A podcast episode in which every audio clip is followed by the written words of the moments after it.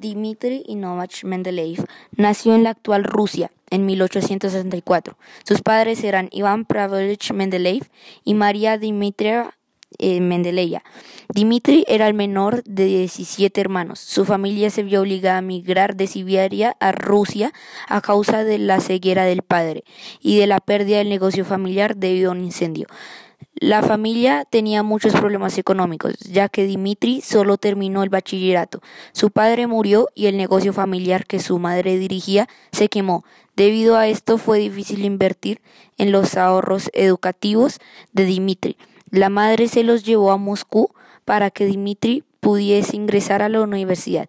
Sin embargo, Mendeleev no fue admitido. Su origen siberiano le cerró las puertas de la Universidad de Moscú y San Petersburgo por lo que se formó en el Instituto Pedagógico de esta última ciudad. Luego de terminar sus estudios en Rusia, se trasladó a Alemania para ampliar sus estudios en Heidelberg, donde conoció a los químicos más destacados de la época. A su regreso a Rusia, fue nombrado profesor del Instituto Tecnológico de San Petersburgo en 1864 y profesor de la universidad en 1867, pero por motivos políticos no fue maestro. Si bien se le concedió la dirección de la Oficina de Pesos y Medidas en 1864.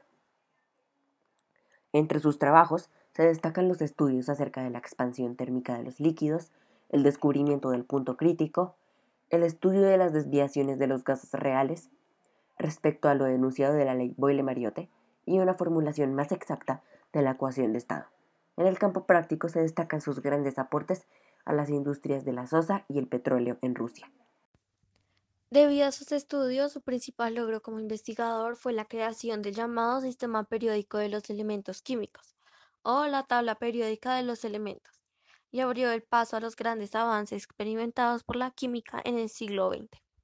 Mendeleev demostró con otros químicos de la talla de Beguyer, de Charles Cortrius, John Newlands y Julius Mayer que las propiedades de los elementos químicos son funciones periódicas de sus pesos atómicos.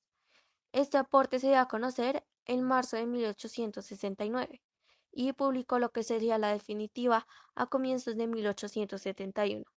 Mediante la clasificación de los elementos químicos conocidos en su época, se consiguió que aquellos elementos de comportamiento químico similar estuvieran situados en una misma columna vertical formando un grupo.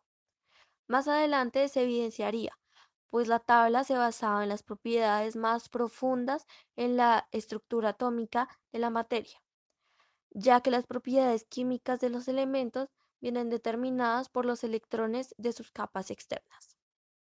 Pocos años después, con el descubrimiento de ciertos gases nobles en la atmósfera afectuado por el químico británico William Ramsay, la tabla Mendeleev experimentó la última ampliación en la columna, tras lo cual quedó definitivamente establecida.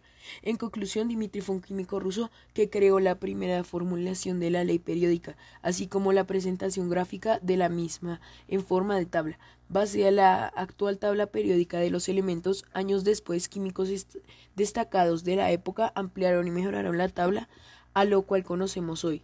Dmitri Mendeleev murió en San Petersburgo a la edad de 72 años el 2 de febrero de 1907. Los últimos años de su vida los pasó en enfermería debido a un diagnóstico de tuberculosis y murió casi ciego.